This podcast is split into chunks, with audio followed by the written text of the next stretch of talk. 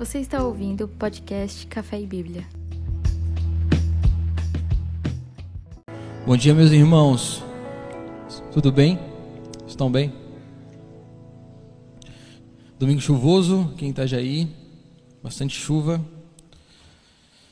E eu gostaria que você abrisse a sua Bíblia, por gentileza, no livro de Gálatas, carta de Paulo aos irmãos na Galácia. Gálatas era uma igreja, não uma cidade, que ficava na Ásia Menor. Hoje a gente é, reconhece esse lugar como Turquia. Então, Gálatas era uma igreja da Turquia. Momento curiosidade, era só, só isso, uma curiosidade. Então, a primeira coisa que a gente né, a gente sabe que Paulo foi levantado por Deus para levar o evangelho para os gentios. Então ele ele fundou várias comunidades, várias igrejas em várias cidades. E uma delas é Gálatas, que ficava na Ásia Menor, né, que fica na região da Ásia Menor, na Turquia. Então, é, Gálatas, no capítulo 5, eu gostaria que a gente lesse juntos, do versículo 16 até o 26 essa, esse trecho da Escritura, essa perícope da Escritura é bem conhecida, né? É, vida no Espírito, vida na carne, né? A diferença entre você viver no Espírito e viver na carne. A gente tem obras da carne aqui, falando quais são as obras da carne, obras do Espírito. É bem conhecido e a gente vai ler. E eu gostaria que a gente meditasse um pouquinho nessa, nessa verdade de Deus para nós e que a gente fizesse uma olhasse para dentro do nosso coração hoje, porque o, o, fruto do Espírito na nossa vida, ele é o extrato do que realmente tem que ser a nossa vida. O extrato da vida do cristão tem que estar lá imprimido os frutos do Espírito, porque é o Espírito que gera isso. Então, se o Espírito está em nós, ele gera esse fruto em nós. Amém? Então, Gálatas, capítulo 5, versículo 16 até o 26. Vamos ler juntos. Por isso digo: vivam pelo Espírito, e de modo nenhum satisfarão os desejos da carne. Pois a carne deseja o que é contrário ao Espírito, o Espírito o que é contrário à carne. Eles estão em conflito um com o outro, de modo que vocês não fazem o que desejam. Mas, se vocês são guiados pelo Espírito, não estão debaixo da lei. Ora, as obras da carne são manifestas: imoralidade sexual, impureza, libertinagem, idolatria e feitiçaria, ódio, discórdias, ciúmes, ira, egoísmo, dissensões e facções, inveja, embriaguez, orgias e coisas semelhantes. Eu os advirto, como eu já os adverti. Aqueles que praticam estas coisas não herdarão o reino de Deus. Mas o fruto do Espírito é amor, alegria, paz, paciência, amabilidade, bondade, fidelidade, mansidão e domínio próprio. Contra estas coisas não há lei. Os que pertencem a Cristo Jesus crucificaram a carne, com as suas paixões e os seus desejos. Vivemos pelo Espírito, andemos também pelo Espírito. Não sejam presunçosos, provocando uns aos outros e tendo inveja uns dos outros. Amém? Então, gente, é, Paulo ele vai escrever essa carta lá para os irmãos de Gálatas, da Galácia. Porque o que acontece? Existiam mestres que estavam se levantando naquela região e eles estavam introduzindo na igreja um, um ensino judaizante. Eles diziam o seguinte: ó, oh, gentios, beleza, Jesus, salvação, a gente acredita, né? Tudo isso que os apóstolos pregam. Só que a gente entende o seguinte, que para estar completo, para vocês receberem a salvação completa, para ser algo pleno, vocês precisam cumprir toda a lei de Moisés. Então eles estavam introduzindo um ensino judaizante de que os gentios tinham que se tornar judeus, cumprindo toda a lei, circuncidando, para então entrar na graça de Jesus Cristo. E Paulo fica indignado com isso, porque ele, ele já tinha ensinado a doutrina para aquela igreja, eles estavam caminhando, já existia uma igreja estabelecida. E Paulo, diante desse ensino, então ele, diante dessa, dessa situação, ele ele vai trazer exortação né, para os irmãos da Galácia. E uma exortação para a gente também, porque a palavra de Deus, ela tem o ponto histórico, mas ela é eterna, né? Ela é plena e ela é vida para nós. Então, certamente, isso aqui é uma exortação para nós, para todos nós como, como cristãos, né? Analisarmos a nossa vida e olharmos se a gente está realmente caminhando na vida do Espírito.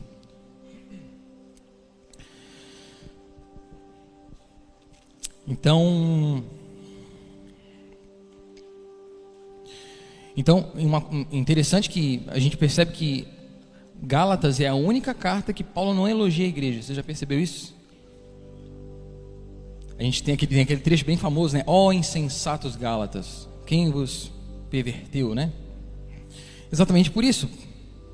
É, Paulo fica muito chateado com o que estava acontecendo ali, porque eles estavam começando a perverter toda a graça de Jesus. Eles estavam começando a perder toda, toda a, a realidade do que é a salvação pela fé em Jesus Cristo.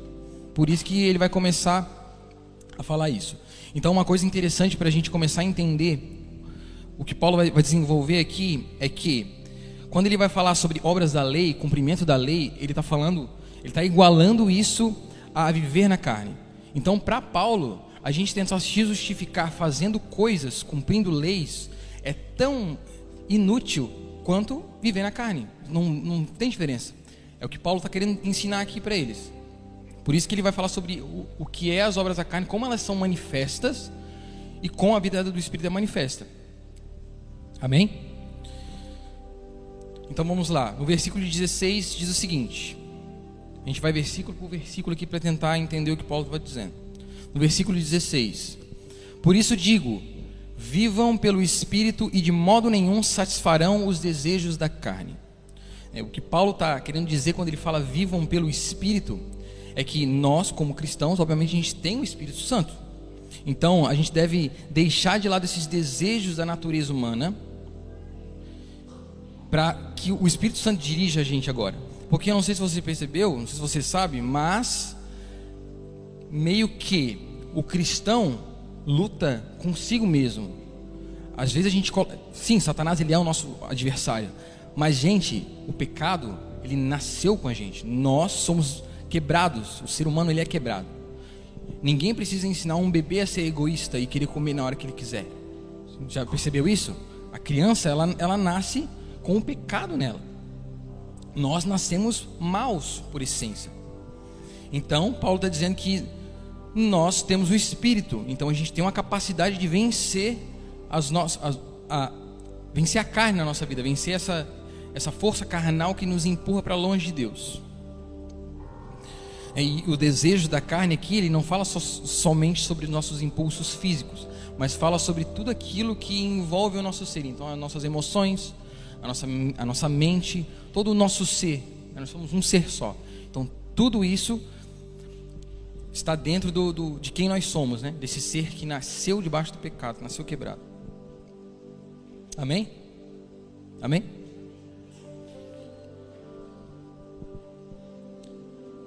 Versículo 17. Pois a carne deseja o que é contrário ao espírito, o espírito o que é contrário à carne. Eles estão em conflito um com o outro, de modo que vocês não fazem o que desejam. Vou repetir o final. De modo que vocês não fazem o que desejam. Gente, quantas vezes a gente fez coisas que a gente não queria fazer como cristãos? Eu tive diversas experiências e tenho diversas experiências de, como Paulo disse lá em Romanos, né? Miserável homem que sou. Por quê? Porque a gente, o bem que a gente quer fazer, a gente não consegue. A gente não faz, a gente faz o mal no lugar. E quando a gente faz, a gente, a gente tem esse pensamento porque a gente se arrepende, obviamente. E é isso que Paulo está falando, gente, se vocês forem guiados pela carne, vocês vão fazer o que vocês o que vocês não querem fazer como, né, como, como cristãos, vocês vão caminhar por caminhos que vocês não querem caminhar, porque vocês já ouviram a verdade. Então a natureza, a natureza do homem, a natureza, natureza pecaminosa, ela, ela ela está em conflito com aquilo que o Espírito Santo quer que nós, da, da forma com que o Espírito Santo quer que nós caminhemos. É, a carne, é, a nossa natureza, ela nos guia por, por comportamentos pecaminosos. E se a gente caminhar nisso, praticar isso, a gente está então se tornando escravo, voltando a ser escravo do pecado. Né? Nos, nos impossibilita a vencer ele, porque nós estamos sujeitos debaixo disso. E como eu falei sobre, esse, sobre essa questão de ser, ser inclinado ao, ao pecado, de ter essa, essa, o pecado em nós, mesmo a gente, a gente ainda a gente é salvo por Jesus Cristo, a gente tem a, a, possibilidade de vencer o pecado, mas isso não é pleno na nossa vida, senão a gente não, não pecaria mais. A plenitude do pecado ser arrancado da nossa vida vai acontecer na ressurreição dos mortos, quando a gente vai receber corpos aptos a viver sem pecado. Em Romanos 7,15, né, Paulo fala: Não entendo o que faço, pois faço o que não faço o que desejo, mas o que odeio. Gente, Paulo está falando isso. Era Paulo falando isso. E aqui Paulo fala isso depois de muito tempo de, de encontrar Jesus. Que ele estava escrevendo para os irmãos de, de Roma. Então Paulo fala, gente, aqui também, se eu não cuidar, eu vou começar a fazer o que eu não quero. E aquilo que eu, que eu, que eu odeio, eu vou praticar. Vou fazer, melhor dizendo. Isso nos mostra que o nosso esforço, que o nosso esforço para ter frutos, para fazer as coisas no nosso braço não funcionam. Não funcionam. É, o fruto é, é, do, é do Espírito, esse, é, é, o, é Deus que produz isso em nós. No versículo 18, ele vai dizer o seguinte: Mas, ele falou agora a parte negativa. Agora ele vai falar, ó, gente, vocês, mas, se vocês são guiados pelo Espírito, não estão debaixo da lei. Então ele está falando que a gente não é guiado pelo Espírito. Então por que, que a gente quer viver como se a gente vivesse sob julgo do pecado, sob julgo de cumprir coisas para ser justificado? Estão comigo? Então, existe uma possibilidade para o homem, que é escolher, né? Existe, existe um caminho para nós, para o ser humano, que é escolher viver, né? ou somos guiados pelo Espírito, o que vai resultar numa vida diante de Deus que caminha de acordo com os padrões de Deus, ou a gente vai viver simplesmente fazendo coisas, fazendo coisas e cumprindo regras que não vão, não quer dizer nada, não quer dizer nada, gente. Já percebeu que Jesus, ou melhor dizendo, já percebeu que Jesus que fala isso, que naquele dia muitos vão chegar diante de Deus, diante do, do Senhor, e vão dizer: Deus, mas em Teu nome nós expulsamos demônios, nós profetizamos, nós fizemos tantas coisas, a gente cantou, a gente fez igreja gente era crente, a gente fazia muitas coisas para o Senhor. Como assim a gente não vai poder entrar na tua, no teu banquete? Ele vai falar o que para essas pessoas? Gente que trabalhou para Deus, que praticou coisas para Deus, que era crente. Ele vai falar o que? Afaste-se de mim, vocês que fazem o que? Praticam a iniquidade. E é exatamente o que Paulo fala: as pessoas que praticam Praticar fala sobre um ato contínuo de fazer sem se importar em terminar, em parar de fazer. Ele vai falar: se afastem-se de mim, vocês que praticaram, praticam a iniquidade. Porque os dons que Deus dá para a gente não são prova de que a gente tem um coração convertido. Vocês lembram de Balaão? Balaão era um cara, era um profeta que profetizou. Deus levantou Balaão Gente, Deus levantou Balaão. Deus levantou Balaão. Deus colocou palavra de profecia na boca de Balaão. Tudo que Balaão profetizou aconteceu. E o que a Bíblia fala de Balaão? Que Balaão era, era o quê? Um falso profeta. Então, às vezes, a gente está. A gente olha para os nossos dons, para aquilo que Deus nos deu para fazer, para as, nossas, nossas habilidades, para o nosso serviço, e a gente fala: Nossa, eu sou muito cristão. Eu sou muito crente. Mas isso não quer dizer nada. Porque Balaão tinha a palavra de Deus, era um profeta que profetizou e aconteceu tudo que ele falou, e era um falso profeta. E no, naquele dia, como eu já falei, muitos vão falar: Senhor, a gente fez tantas coisas, e o Senhor vai falar: vocês praticaram iniquidade. Então, o extrato da vida do cristão é fruto do Espírito. Se a gente cresce no fruto do Espírito, é uma evidência de que a gente realmente nasceu do Espírito. Amém? Estão comigo?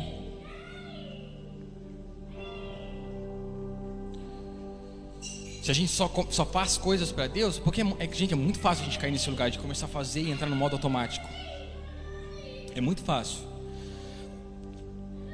E se a gente, se a gente começa a entrar nesse lugar, a gente corre o risco de se tornar as pessoas lá de Mateus 15, versículo 8 e 9.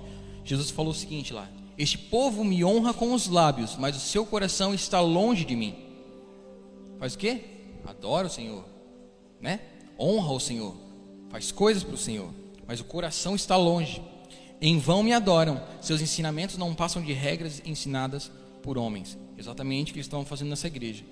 Trazendo regras, ensinamentos, mas o coração, o íntimo, estava longe, era, eram só coisas externas. Vamos seguir então, versículo 19, o 20 e o 21. Diz o seguinte: Ora, as obras da carne são manifestas. Agora ele vai falar sobre como que as obras da carne, como que o pecado da natureza humana, como que essa evidência de que o ser humano é quebrado se manifesta na humanidade. Amém? Então, as obras da carne são manifestas: imoralidade sexual, impureza, libertinagem, idolatria, feitiçaria, ódio, discórdias, ciúmes, ira, egoísmo, dissensões, facções e inveja, embriaguez, dia e coisas semelhantes. Eu os advirto, como já os adverti, aqueles que praticam estas coisas não herdarão o reino de Deus. Então Paulo começa a listar Paulo começa a listar como que é manifesta na vida do homem o pecado, né? O que são as, como que a, que a, que a obra da carne, que a obra da lei, como que o pecado se manifesta na humanidade. Ele começa a listar uma série de pecados que vão caracterizar a humanidade pecadora. Uma coisa importante da gente, da gente perceber, da gente entender é o seguinte: que não significa que todas as pessoas vão ser imorais sexualmente, que vão ter impureza, libertinagem. Não está falando disso. Está falando que todas as pessoas que, sabe, olhar para as pessoas lá fora e falar, não, vocês são isso. Não. Porque o que acontece? A maldade ela, ela, ela varia, né? ela tem um certo, como, como se fosse um nível de maldade aumentado ou diminuído. Aconteceu, por exemplo, no, gene, no, no dilúvio. Por que, que Deus mandou o dilúvio? Porque a maldade estava se multiplicando, a palavra fala. Então, para não, não deixar aquilo aflorar demais, o Senhor veio e deu um basta. Então, assim, é, as coisas podem variar aqui, mas em essência isso é que caracteriza o pecado do homem, a humanidade, né, pecadora. E esse trecho, aqueles que praticam estas coisas não herdarão o reino de Deus. Aqueles que praticam essas coisas não herdarão o reino de Deus. Isso vai falar sobre um ato contínuo, é uma prática. Então, não está falando sobre nós ou alguém que comete um desses pecados, mas se arrepende. Estão entendendo? Não está falando sobre alguém que, que, que comete, cai nesses erros. Está falando sobre alguém que pratica, que pratica. Porque pra, o que é praticar, gente? Cara, eu não estou nem aí, eu não quero parar, eu quero praticar. Eu estou fazendo e não tenho, não tenho pretensão de parar. É o meu estilo de vida, é isso que eu faço. Então, aqueles que praticam essas coisas, que estão jogados nesse, nesse, nesse tipo de vida, não podem herdar o reino de Deus. Amém? Lembrando que obras da carne, cumprimento da lei aqui para Paulo é a mesma coisa. Então é como se Paulo estivesse dizendo assim, gente, aqueles que praticam a lei só praticam a lei, só fazem isso, não herdam o reino de Deus. Porque a salvação vem pela fé em Jesus, não por cumprir regras. Mesmo no Êxodo, mesmo no antigo, na antiga aliança, os homens de Deus foram salvos porque tiveram fé no Messias que, que ia vir, na, no Salvador que viria. Não foi simplesmente por cumprir a lei. Entendem?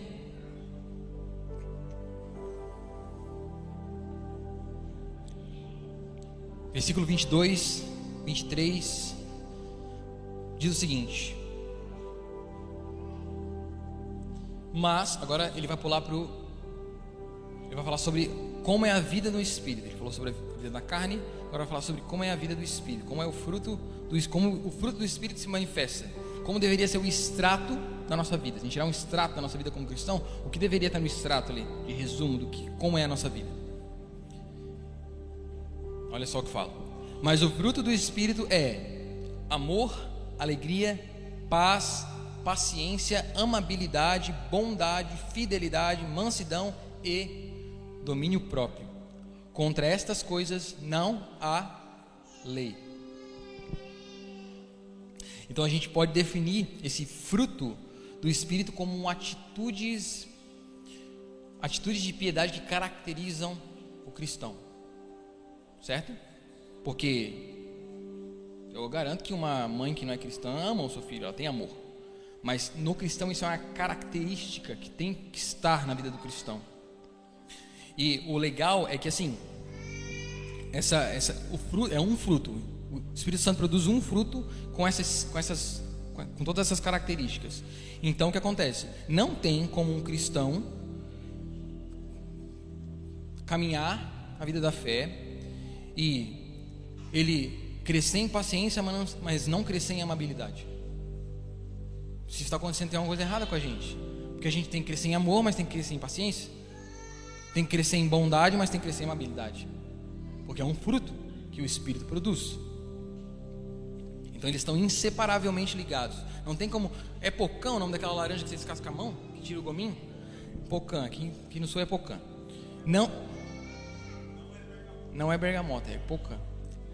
Então, gente, não tem como uma pocã nascer, a do galho, e daí vai crescer só três gomos, outros três não vai crescer, vai ficar ali minguadinho.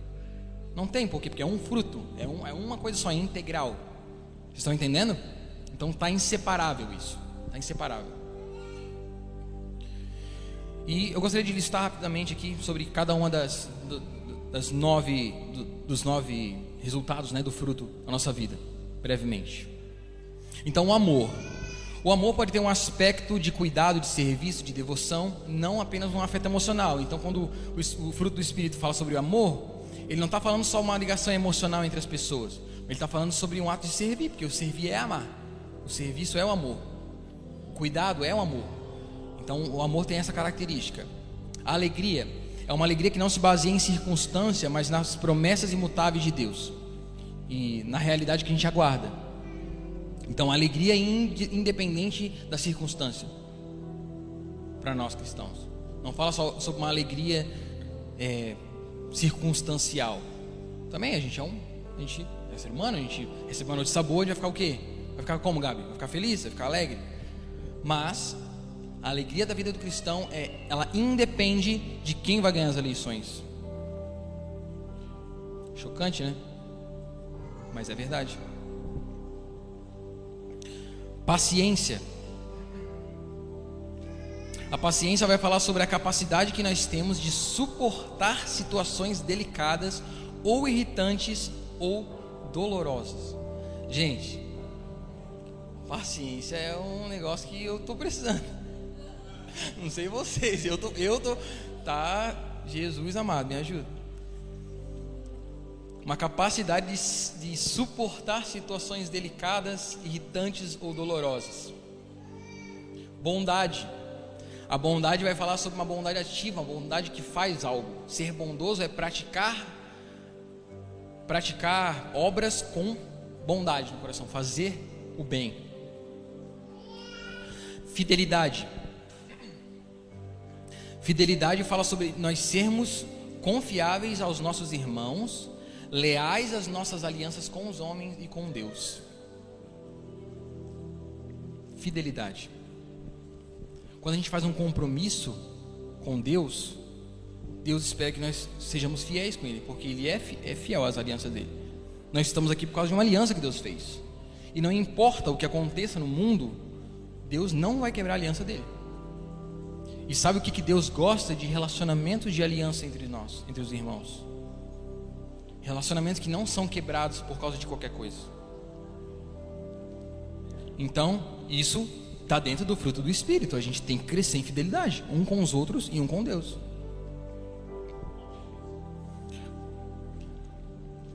Mansidão. Mansidão também está. Mansidão. Agir com paciência e humildade em situações onde somos ofendidos ou prejudicados, sem desejo de vingança ou de retribuição. Eu vou repetir agir com paciência e humildade em situações onde somos ofendidos ou prejudicados, sem desejo de vingança ou de retribuição. É exatamente o que Jesus falou: se alguém te der um tapa no rosto, dá outro lado. Se alguém quiser levar a tua capa, dá a túnica. Gente, Jesus aqui, ó, botou a régua lá em cima. Que o pessoal fala, ah, que Jesus é paz e amor, que veio, que tá tudo fácil. Hum. paz. Fala de uma paz que não se move pelas circunstâncias, como a gente já viu aqui, mas pela fé que Deus está governando sobre tudo, que Deus está no controle de todas as coisas. Uma paz, essa paz, ela também pode ter um aspecto de a gente viver pacificamente, a gente viver em paz um com os outros, né, com as pessoas. Então tem essas duas características. Hebreus 12, 14 vai dizer que nós devemos viver em paz com todos. Com todos é com todos, né? Com os nossos irmãos. Com todos. Uma vida pacífica. E o último da lista é o domínio próprio. Que, ao meu entender, o domínio próprio aqui ele abrange quase, praticamente todos aqui, esses frutos, esses, esses resultados do fruto. Porque se eu tenho domínio próprio, o que é domínio próprio, né? Vai falar sobre a capacidade que nós temos de dominar os nossos impulsos de conseguir dominar o nosso corpo, as nossas vontades, os nossos desejos.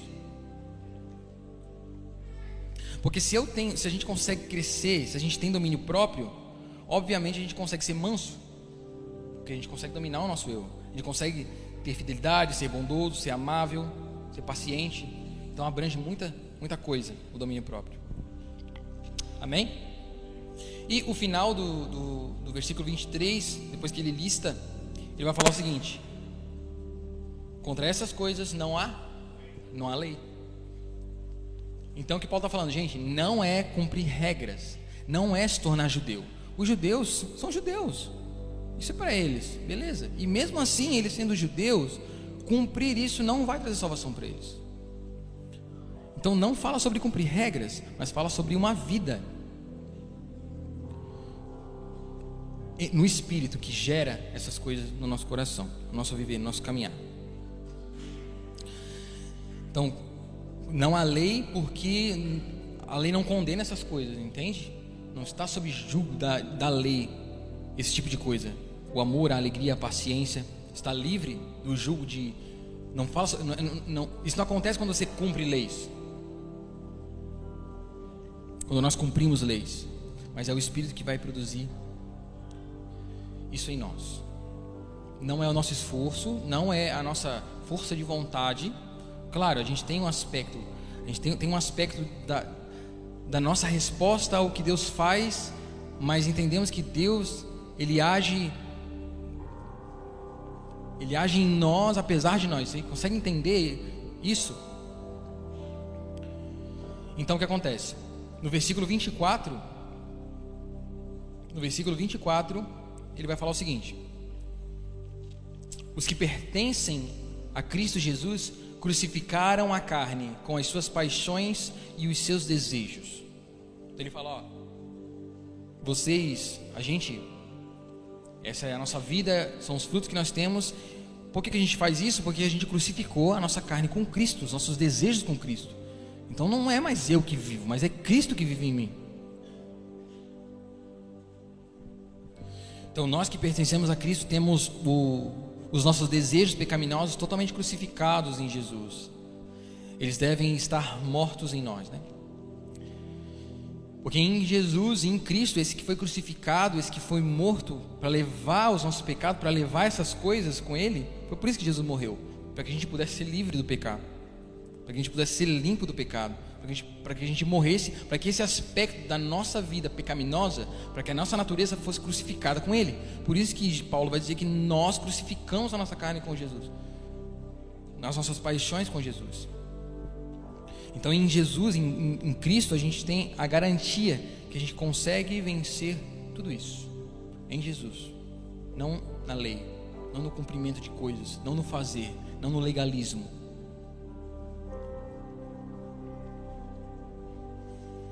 Mas então, isso é pleno na glorificação dos nossos corpos, né? Quando a gente vai ter totalmente isso pleno na nossa vida, né? Os nossos impulsos, todo, todos retirados do nosso ser. Porque a gente é um ser meio que dividido.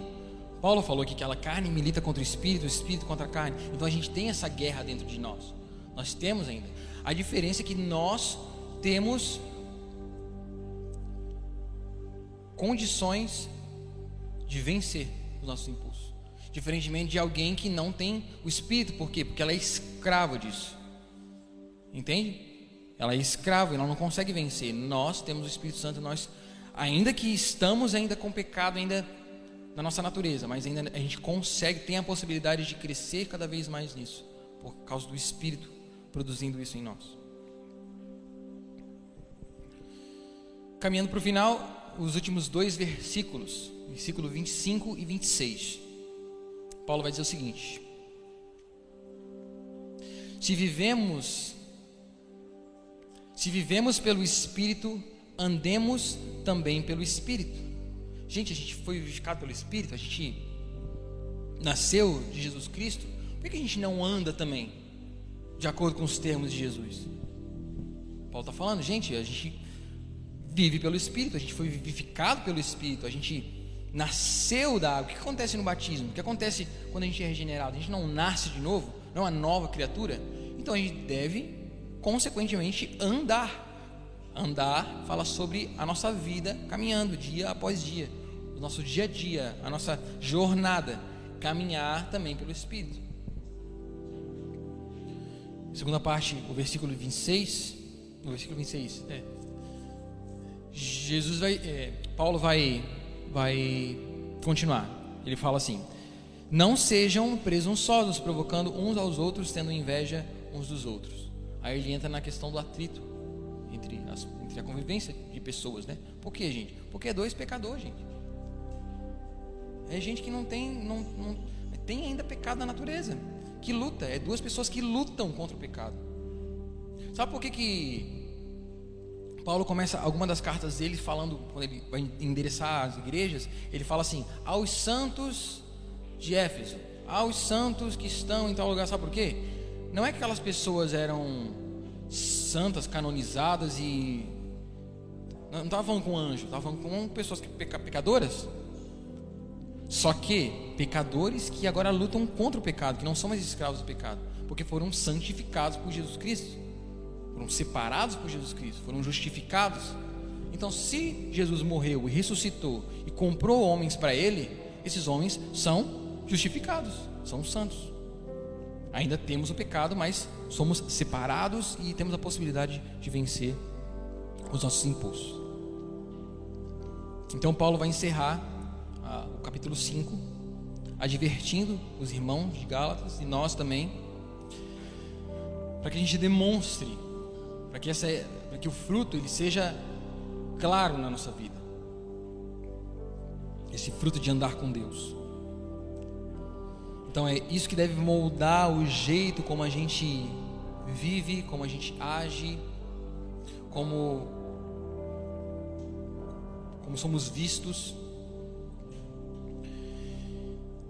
Uma vez que a gente foi vivificado por Deus e arrancado do, do domínio das trevas, a gente agora caminha também com Cristo, né? Ele nos resgatou do império de trevas e nos fez o quê? Fez o quê? transportou para um reino do Filho do seu amor. Então é isso. Ele nos tirou do reino das trevas e colocou. Ele nos justificou. Ele nos separou. Ele nos santificou. Entende? Mas, aqui ainda, nós temos que evidenciar, que mostrar, que deixar com que o Espírito traga para fora o amor, a alegria, a paciência, a amabilidade, a bondade, a fidelidade, a mansidão, a paz e o domínio próprio. E ainda que a gente, na nossa falha, a gente cometa pecados e que a gente caia por causa do pecado, por causa das, no das nossas debilidades, ainda assim, se a gente se arrepende diante de Deus, se a gente não pratica o mal, a gente ainda tem a, o perdão de Jesus Cristo. Sabe qual é a diferença de praticar a iniquidade e de pecar, de pecar esporadicamente, caiu no pecado? É uma viagem de 5 mil quilômetros que a gente faz de carro, uma viagem de 5 mil quilômetros, e daí nessa viagem de 5 mil quilômetros, o pneu fura uma vez. O único problema que você tem é que o pneu furou uma vez, uma viagem de 5 mil quilômetros. E aí, teve muito problema na viagem? Gente, uma viagem de 5 mil quilômetros, um pneu furar, tá ótimo. Tá ótimo. Agora o problema é que o nosso pneu está furando a cada 100 metros. Deu para entender a diferença? Quem pratica iniquidade não tem vida com Deus. O pneu está furando a cada 100 metros. Nós, o nosso pneu tem que estar tá furando uma vez a cada 5 mil quilômetros, e olha lá. E no próximo ano tem que ser a cada 500 metros. E daí no próximo ano tem que ser a cada 600 metros. Entendeu? A nossa vida é, um, é uma jornada em que a gente luta contra o pecado e o pecado é vencido na nossa, na nossa vida. Amém, meus irmãos? Amém? Vocês estão comigo? Amém. Então, é assim que a gente vai crescer na vida do Espírito. Desistindo de, de nós mesmos, desistindo de vencer, desistindo de, de sermos o centro, de querermos tomar o lugar de glória que é de Deus, vencendo o legalismo, entendendo que não é por, pelo que a gente faz, não é pelo que a gente faz, é por Jesus, é pela graça dele.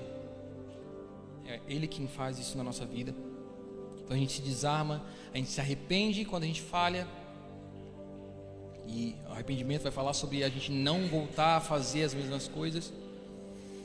E uma coisa prática para a gente é utilizar os meios de graça que o Senhor dá para que a gente possa viver e crescer no Espírito. Leitura da palavra, meditação na palavra, a oração, a comunhão com os irmãos, estar na, na congregação, na comunidade. Isso são meios que o Senhor nos dá para sermos lapidados e moldados para que o Espírito gere cada vez mais o fruto em nós. Gente, porque se eu fico na minha casa e eu vejo meu irmão lá uma vez no mês, gente, você não vai ser provocado o suficiente, você não vai ser tocado o suficiente, eu não vou ser tocado o suficiente para eu crescer no meu amor, na minha, na minha bondade. Se não tem atrito, gente, se não tem discordância, se não tem vida na vida, gente, a gente vai continuar vivendo a nossa vida, fazendo coisas, achando que está tudo bem, mas não está. Precisa. Por que, que é tão importante a vida da igreja? A gente sabe disso, por quê? Porque é ali que a gente vai crescer, é ali que a gente vai entender que a gente é egoísta, é ali que a gente vai ver o nosso egoísmo, é ali que a gente vai ver a nossa falha, é ali que a gente vai poder ajudar os nossos irmãos a enxergar também as falhas, e aí vem a humildade que o Espírito Santo põe no nosso coração para a gente poder se humilhar debaixo da mão de Deus e crescer. Oração, meditação, estar com os irmãos, comunhão. Amém? Amém. Vamos ficar de pé?